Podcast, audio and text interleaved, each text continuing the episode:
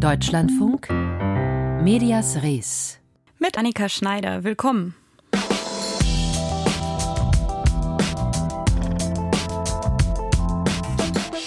Alle Menschen über 60 lieben Talkshows. Dieser Satz ergibt natürlich keinen Sinn. Die Aussage ist viel zu pauschal. Genauso wie es reichlich pauschal ist zu sagen, Jugendliche interessieren sich nicht mehr für Nachrichten oder alle Jugendlichen hängen rund um die Uhr auf TikTok herum. Wir schauen uns heute den Medienkonsum von 14 bis 24-Jährigen deshalb ein bisschen genauer an. Vor allem die Frage, wie muss Journalismus sein, der Leute erreicht, die sich so gar nicht dafür interessieren? Und falls Sie zufällig über 60 sind und tatsächlich zu den Talkshow-Fans gehören, dann haben wir für Sie auch etwas im Programm. Wir beschäftigen uns gleich mit den vielen Talkrunden, die in den vergangenen Wochen die Situation in Israel und im Gazastreifen beleuchtet haben. Viele davon mit dramatischen Titeln. Los geht's aber mit einer Nachrichtenmarke, die es tatsächlich schafft, beide Gruppen zu erreichen. Das Fernsehstammpublikum genauso wie die TikTok-Teenies. Guten Abend, meine Damen und Herren. Ich begrüße Sie zur Tagesschau. Die allermeisten von Ihnen werden diesen Tonschnipsel sofort erkannt haben. 20.15 Uhr das erste, die Tagesschau, immer noch Routine in vielen Wohnzimmern. Und wenn wir diese Stimme hören, dann schaltet unser Hirn automatisch um. Wir wissen, jetzt kommen seriöse Nachrichten. Und genau dieses Konzept haben sich Unbekannte zunutze gemacht und Falschnachrichten in Umlauf gebracht, die fast genauso klingen wie die echte Tagesschau. Zu hören sind nämlich die geklonten Stimmen von Tagesschausprecher Susanne Daubner und Jens Riewer und das Ganze ist offenbar digital erstellt. Die Tagesschau-Klone entschuldigen sich in den gefälschten Audios für angebliche Lügen in ihrer Berichterstattung zur Corona-Pandemie, über den Krieg in der Ukraine und über Demonstrationen. Und über diese gefälschten Tagesschau-Audios spreche ich jetzt mit Moritz Metz aus unserem Hauptstadtstudio, Co-Host von unserem Deutschlandfunk-Podcast KI Verstehen. Wo sind diese gefälschten Audiodateien aufgetaucht? Also das war einerseits jetzt am Montag vor einer Woche bei einer Pegida Montagsdemo in Dresden. Da wurde das dann von Lautsprecherwagen oder Bollerwagen abgespielt. Aber die drei Töne, das sind nämlich drei verschiedene, kursierten auch in sozialen Netzen, auf Telegram, Facebook, TikTok und so weiter und richtig groß äh, und in die breitere Öffentlichkeit hat das dann aber erst die Tagesschau getragen mit ihrem Blogbeitrag, in dem sie darauf aufmerksam gemacht haben, dass es diese Fakes gibt. Das heißt, die Tagesschau hat selbst davor gewarnt. Weiß man denn, wer dahinter steckt, wer das erstellt hat und auch mit welchem Interesse? Also man weiß es nicht genau. Das sind halt Demonstrationsteilnehmerinnen und Teilnehmer, die sich selbst als anständige Bürger aus der Mitte der Gesellschaft bezeichnen, eben in diesen Tönen, weil sich ja die Tagesschau in diesem Fake bei ihnen dann entschuldigt, aber ähm, sich denunziert fühlen als rechtsextreme Reichsbürger oder als Corona-Leugner. Und das sind dann auch so ungefähr die, das ist die Spannweite der Behauptungen, die da aufgestellt werden. Es geht um die Corona-Pandemie, es geht um den Krieg in der Ukraine und es geht um diese Denunziation von Querdenkern und dass sie sozusagen von den Medien schlecht gemacht werden würden. Und in diesen Aussagen, die dann die Tagesschau angeblich tätigt, entschuldigt sich eben der öffentlich-rechtliche Rundfunk ganz ausdrücklich bei diesen Menschen. Diese Tagesschau-Audios, die klingen eher monoton, seelenlos. Ich würde sagen, die sind relativ leicht als Fälschungen zu erkennen. Wir können ja mal in ein kleines mhm. Stück reinhören. Heute möchten wir uns bei Ihnen entschuldigen. Seit über drei Jahren lügen wir Ihnen dreist ins Gesicht. Für all diese Lügen und die bewusste Manipulation, aber insbesondere für die Denunzierung unserer Mitmenschen müssen wir uns ausdrücklich entschuldigen. Da hört man jetzt noch die Demo-Atmosphäre drumrum. Danach kommen in diesem Schnipsel noch mehr Aussagen, von denen ich auch denke, das ist schwer vorstellbar, dass so etwas in der Tagesschau zu hören sein würde. Wie groß ist die Gefahr, dass so etwas überhaupt für bare Münze genommen wird? Also unsere Kollegin vom Spiegel, Ann-Kathrin Müller, war eben auch dabei bei der Demo und hat dann ein Video von diesem Lautsprecherwagen äh, ins Netz gestellt auf die Plattform X und sagt selbst auch, dass diese Fälschungen nicht so leicht zu entlarven seien, aber natürlich ist dort dann auch schon der Kontext da und beim Entlarven von Fakes geht es immer ganz stark um den Kontext. Passt diese Aussage jetzt denn da eigentlich dahin? Ja, okay, auch so eine äh, Corona-Pegida-Demo äh, passt sie ganz gut. Ähm, woanders, wenn das jetzt äh, im bei TikTok auf einen stößt, dann würde man vielleicht sich eher noch fragen, wer ist denn da jetzt der Absender? Ich denke aber, dass die Gefahr noch nicht allzu groß ist, dass man sozusagen auf diese Texte reinfällt, auch allein, weil die schon einen anderen Text, eine andere Tonalität dann im Detail haben, als das, was da in der Tagesschau kommt. Andererseits auch, wenn man es glauben möchte, dann kann man es natürlich sehr schnell glauben und sich da eine Scheinrealität aufbauen, aber es war auch schon früher, das wissen wir beim Radio natürlich gut, durch einen einfachen Schnitt theoretisch auch schon möglich, ein Fake äh, aufzubauen und dann einfach aus keine eine zu machen oder so, dann dreht man man auch eine Aussage um 180 Grad. Das heißt, das ist ähm, eigentlich gibt's das schon länger, dass man Audios faken kann, aber das ist natürlich eine neue Qualität. Wie genau wird sowas technisch denn überhaupt umgesetzt? Wie aufwendig ist das auch? Also wir haben das ausprobiert in unserem Deutschlandfunk-Podcast KI verstehen und haben da auch mit Stimmen rumprobiert, unter anderem mit der des Bundeskanzlers, die sich dafür relativ gut eignete, weil sie ein bisschen monoton ist zuweilen. Jedenfalls haben wir da genutzt ein Startup aus den USA, den Dienst äh, Eleven Labs. Da zahlt man fünf Dollar im Monat dafür und kann dann mit ein paar Sekunden, am besten hat man ein paar Minuten, aber mehr braucht es dann auch nicht sein, Audiomaterial, das man da hochlädt. Da habe ich einfach die Neujahrsansprache des Bundeskanzlers genommen in diesem Beispiel. Ähm, dann jeden beliebigen Text von dieser Stimme widersprechen lassen. Das heißt, das ist in Sekunden trainiert und man braucht nicht besonders viel. Und das Gleiche gibt es jetzt inzwischen auch schon langsam für Videos, wo man dann eben auch mit zumindest vorgefertigten Videos dann die Stimme von einem Prominenten oder so drunter legen kann. Also es ist nicht schwierig. Wir haben solche Fälschungen ja zuletzt auch öfter gesehen, auch mit so Clips, in denen Prominente angeblich für Finanzprodukte werben. Müssen wir uns darauf einstellen, dass solche KI-generierten Falschinhalte bald zu unserem Medienalltag dazugehören? Also ich glaube, bei so einer Demo ist es ja eher eine Provokation und dann springen die Medienmechanismen an und es wird erst groß, indem die Tagesschau äh, darüber berichtet. Und wir glaube, auch, genau. Und wir auch. Wir reden jetzt auch darüber und machen das sozusagen größer. Aber ich glaube, es ist sehr wichtig, das zu adressieren und darüber zu sprechen, weil man eben diese Kompetenz noch weiter aufbauen muss, sowas zu erkennen. Denn ja, ich denke schon, dass das in einem künftigen Medienalltag auch immer noch mehr ähm, da sein wird. Es gibt es auch jetzt schon, dass eben in den sozialen Medien dann da solche Inhalte verbreitet werden. Die werden meistens noch gekennzeichnet als Satire. Aber nochmal, wenn jemand das glauben möchte, dann glaubt das schon und das hat ja auch einen Provokationseffekt. Langfristig müssen wir, glaube ich, wirklich darauf achten, dass wir mehr Medienkompetenz aufbauen, dass an den Schulen vielleicht auch schon unterrichtet wird, dass man solche Töne faken kann und äh, das soll aber am Ende auch nicht dazu führen, das ist auch ein gefährlicher Effekt, dass man dann auch den seriösen Quellen vielleicht nicht mehr vertraut, weil die sozusagen da in diesen Schlund mit reingezogen werden. Das heißt, da wird auch einfach Verwirrung erzeugt. Gefälschte Audioclips mit angeblichen Tagesschau-Nachrichten kursieren gerade in den sozialen Netzwerken und auch auf Demos. Mein Kollege Moritz Metz hat das für uns eingeordnet.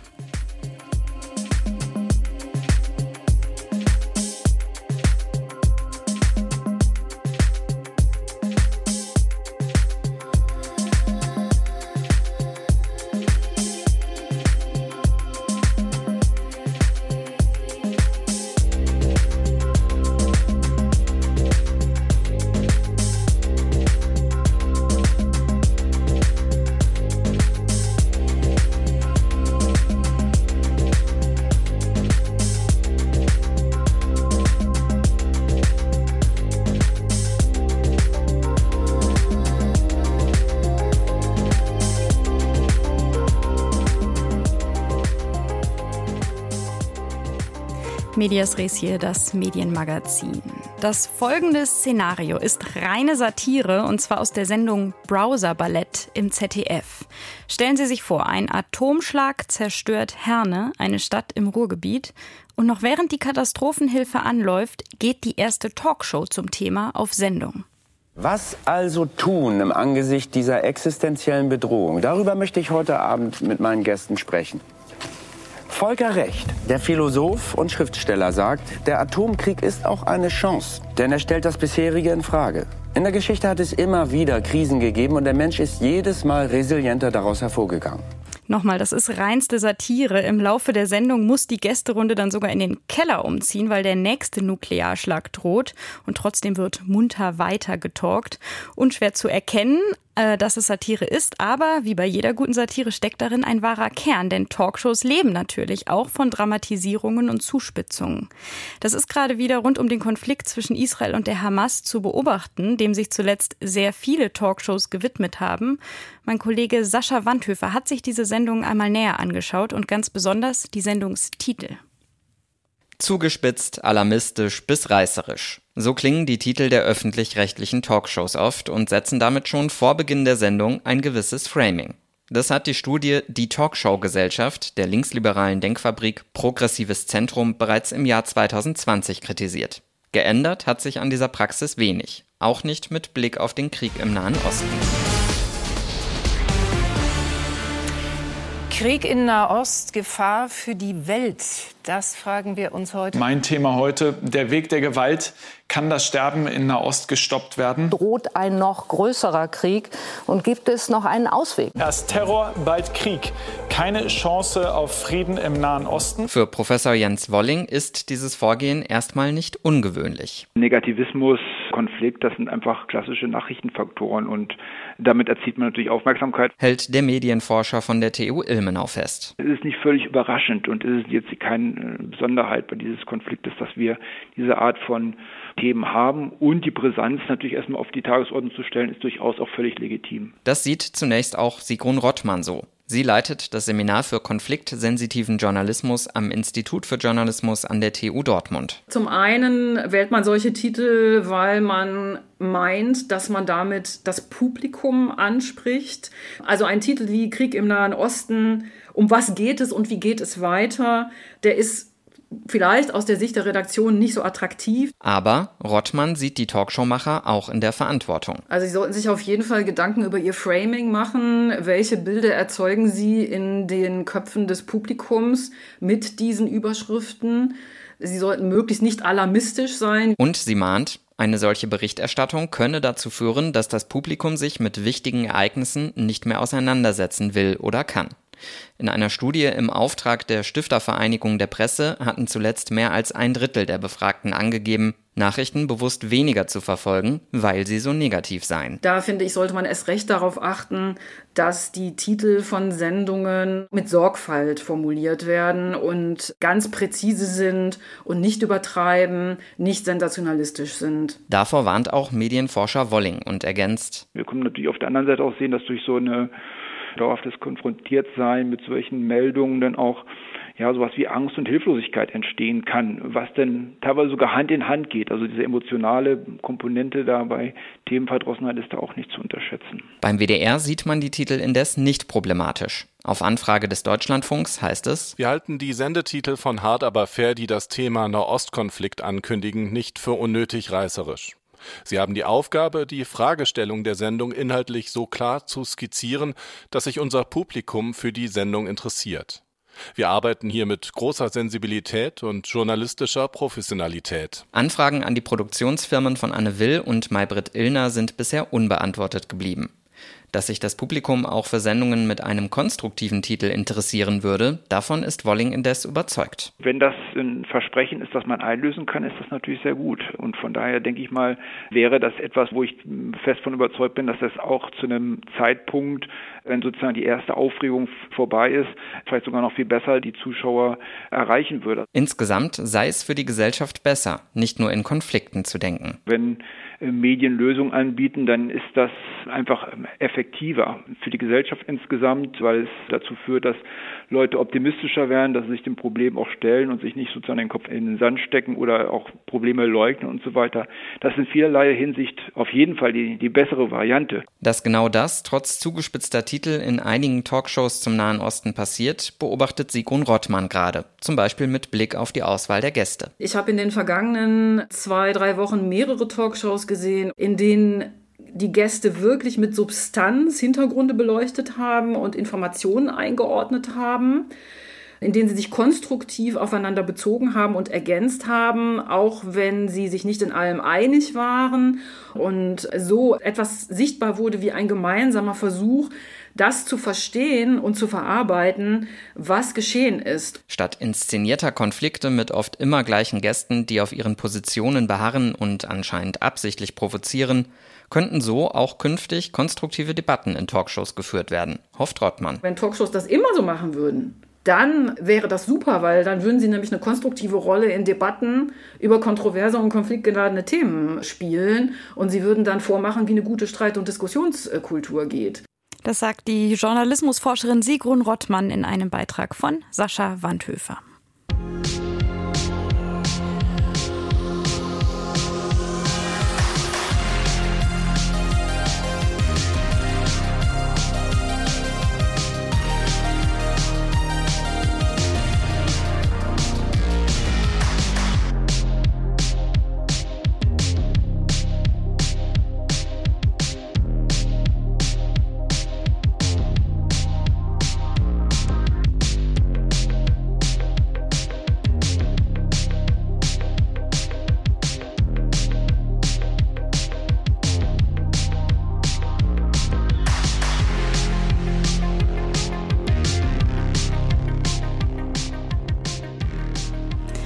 Es gibt in Medienhäusern eine Zielgruppe, die sehr begehrt ist, aber auch nicht ganz einfach zu erreichen. Ich spreche von jungen Menschen unter 25. Viele Redaktionen doktern gerade an der Frage herum, wie man diese Jugendlichen und jungen Erwachsenen in Zukunft mit seriösem Journalismus abholt, wie es immer so schön heißt. Es gibt ein paar Ideen, eine davon stellen wir Ihnen gleich vor. Aber erst einmal stellen wir die Frage, was erwarten junge Menschen denn überhaupt von Nachrichten? Dazu forscht das Leibniz-Institut für Medienforschung in Hamburg. Stefan Fries bringt uns auf den aktuellen Stand. Vor zwei Jahren hat das Leibniz-Institut für Medienforschung in Hamburg herausgefunden, dass viele junge Menschen keine klassischen Nachrichtenmedien nutzen, und zwar ein Drittel der 14- bis 24-Jährigen. Eine vergleichsweise große Gruppe an Mediennutzern, die mit journalistischen Angeboten kaum noch erreicht wird. In diesem Jahr wollten die Forscher herausfinden, woran das liegt. Dafür haben sie intensive Gespräche in kleinen Gruppen geführt, mit insgesamt 46 jungen Menschen aus genau jener Gruppe, deren Mitglieder in der Regel eine niedrige formale Bildung und oft eine Migrationsgeschichte haben. Sie eint, dass sie ihre Interessen und Anliegen in klassischen Nachrichtenmedien nicht wiederfinden. In ihren Freundeskreisen, in Schule und Arbeit ist es kaum relevant, über aktuelles Bescheid zu wissen. Sie bleiben fast ausschließlich über soziale Netzwerke wie TikTok und YouTube auf dem Laufenden, auch wenn sie sich dort wegen überwiegend negativer und schädlicher Inhalte und wegen Fake-Inhalten nicht immer wohlfühlen. Sie bevorzugen Unterhaltung und kriegen nur am Rande auch mal etwas von Politik mit. Am ehesten lassen sie sich noch von Influencern und sogenannten Content Creators wie Rezo und Herr Anwalt informieren. Mit ihren Freunden sprechen sie aber über gesellschaftliche Themen wie Diskriminierung, soziale Gerechtigkeit und Gleichberechtigung. Was Journalismus genau ist und kann, wussten nur wenige der 46 Befragten zwischen 14 und 22. Der Begriff ruft eher negative Gefühle wie Desinteresse hervor, Sie verbinden damit Assoziationen wie Fake News und Paparazzi. An etablierten Medien kritisierten sie vor allem, dass diese keine Berührungspunkte zu ihrer Lebenswelt aufwiesen und keinen Bezug zur eigenen Person und Identität herstellten, etwa ihre Herkunft und Religion. Klassische Medien würden zu viel übertreiben und zu wenig differenziert erklären. Außerdem werde dort oft nur eine dominante Perspektive vertreten, während andere nicht zu Wort kämen. Die Jugendlichen und jungen Erwachsenen wünschen sich vom Journalismus neutrale Darstellungen, Meinungsvielfalt, Verständlichkeit und Begegnung auf Augenhöhe, Kriterien, die sie bisher von sozialen Netzwerken wie TikTok erfüllt sehen. Aufgrund der geringen Teilnehmerzahl lassen sich die Ergebnisse nicht verallgemeinern, können Wissenschaftlern und Medien aber Anhaltspunkte bieten, wofür sich das nachwachsende Publikum interessiert und welche Maßstäbe es an Journalismus anlegt. Die Forschung liefert also ein paar Ideen, wie sich Jugendliche erreichen lassen, die mit Journalismus insgesamt wenig anfangen können. Es gibt natürlich auch junge Menschen, die sich grundsätzlich schon für Nachrichten interessieren. Das ist den Zahlen zufolge ja sogar die Mehrheit. Aber auch die sind gar nicht so leicht zu erreichen, denn auch sie verbringen ihre Zeit am Smartphone, gerne in sozialen Netzwerken, eher nicht in öffentlich-rechtlichen Apps oder auf der Webseite ihrer Lokalzeitung. Eine neue App von einem Berliner Start-up, die versucht sich an einer Lösung dieses Problems. Sie heißt Deep News und sie verspricht hochwertigen Journalismus, aufbereitet so bequem wie der Nachrichtenfeed bei Instagram oder TikTok. Vera Linz hat einen der Gründer von Deep News getroffen. Alles, was wir machen, soll dem Leser das Nachrichtenlesen einfacher und vertrauenswürdiger machen. Sagt Maxim Nitsche vom Berliner Start-up Deep News. Bedarf für sein Angebot sieht der 28-Jährige reichlich. Denn seit dem Siegeszug von Social Media ist es unübersichtlich geworden im Bereich der Nachrichten. Qualitätsinhalte sind von Fake News nur einen Klick entfernt. Gut recherchierte Artikel oft schwer zu unterscheiden von Texten, die mit reißerischen Headlines, sogenanntem Clickbait, Leser locken. Zudem muss man sich Informationen im Netz mühsam selbst zusammensuchen. Das geht nutzerfreundlicher, meint Maxim Nietzsche. Und zwar, indem man die Vorzüge von Social Media mit dem Ansatz verknüpft, hochwertige Inhalte zu aggregieren. Entweder ich kriege Convenience auf Social Media oder ich kriege Qualität und Vertrauen in den traditionellen Medien. Und das, was wir sagen, ist, es geht auch beides gleichzeitig. Und diese zwei Sachen, also Aggregation und Personalisierung, das im Nachrichtenbereich hinzukriegen. Das hat bis jetzt noch nie jemand richtig geschafft und das haben wir geschafft. Der Anspruch der Macher von Deep News, alle im Netz frei verfügbaren Nachrichteninhalte sollen gescannt und nach bestandenem Qualitätscheck in der App gesammelt und dort nach Relevanz sortiert werden. Die Auswahl und Bewertung der Inhalte übernimmt die KI Deep AI, die eigens dafür entwickelt wurde. Maxim Nietzsche. Was die macht, ist, dass sie in Echtzeit die Welt der Nachrichten oder der Welt der Informationen durchliest, versteht, worum es geht, was sind große Themen, was sind gut geschriebene Artikel, was sind schlecht geschriebene Artikel, wer hat zuerst über etwas geschrieben oder wer hat abgeschrieben. Wie die Inhalte dann in der App für den Nutzer aufgelistet werden, dafür ist eine zweite KI zuständig, Deep Structure. Sie soll Trends nachvollziehen oder die Wichtigkeit einer Nachricht einordnen. Nach welchen Prinzipien beide KIs vorgehen, wollen deren Erfinder transparent machen, versichert Maxim Nietzsche. Es ist wichtig gewesen für uns, eben nicht diese Standard-KIs, die man heute kennt, zum Beispiel bei ChatGPT aufzubauen, sondern was Neues.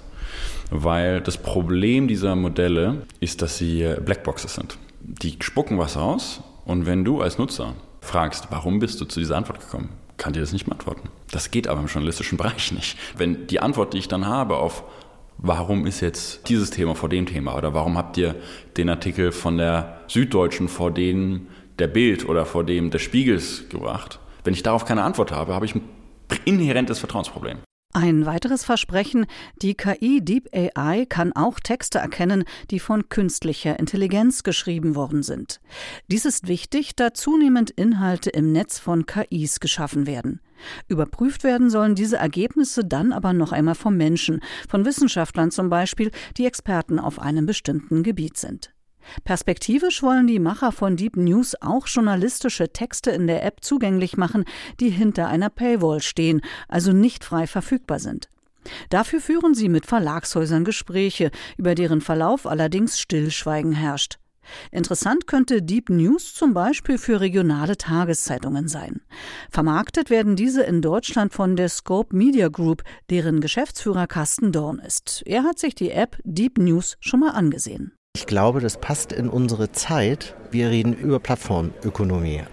Insofern kann ich es nachvollziehen, dass irgendjemand sagt, wieso ähm, gibt es noch keine Plattform, in denen ich regionale Medien konsumieren kann. Aber nicht nur eben indem ich ein Abonnement mit jedem regionalen Medium mache, sondern sage, ich kann das auch übergreifend nach Themen, nach Regionen oder sowas machen, finde ich erstmal spannend. Bislang sind Ansätze, journalistische Inhalte auf einer App zu sammeln und zu kuratieren, nur mäßig erfolgreich gewesen. Blendle, Informed, Readly oder Flipboard stehen für solche Modelle. Noch immer suchen die Verlage nach Möglichkeiten, mit ihren digitalen Angeboten mehr Geld zu verdienen. Carsten Dorn von der Scope Media Group. Was sich noch nicht durchgesetzt hat, sind Zahlmodelle auf Artikelebene. Hier könnte aber natürlich ein Aggregator, der dann wiederum auch eine größere Nachfrage hinter sich hat, möglicherweise ein Erfolgsschlüssel sein. Der einzelne Verlag, der dafür extra die Technologie aufbaut und dann, keine Ahnung, am Tag 300 Artikel auf Artikelebene verkauft, der wird damit wahrscheinlich dauerhaft nicht wirtschaftlich erfolgreich sein können. Aber wenn das eine Plattform ist, die dann dementsprechend viele Nutzer hat und der Preis stimmt, kann ich mir das sehr gut vorstellen. Dass die Macher von Deep News in der Lage sind, erfolgreich eine App auf den Markt zu bringen, haben sie bereits bewiesen mit ihrer Lern-App Math24. Vor einigen Jahren haben sie diese Eigenentwicklung für mehrere Millionen Euro an einen Bildungsmedienanbieter in den USA verkauft. Deep News soll ein ähnlicher Coup werden. Vera Linz hat uns die Nachrichten-App vorgestellt. Und hier an dieser Stelle, da hören Sie gleich auch Nachrichten, allerdings ganz ohne App, ohne Registrierung, von Profis kuratiert und aufbereitet.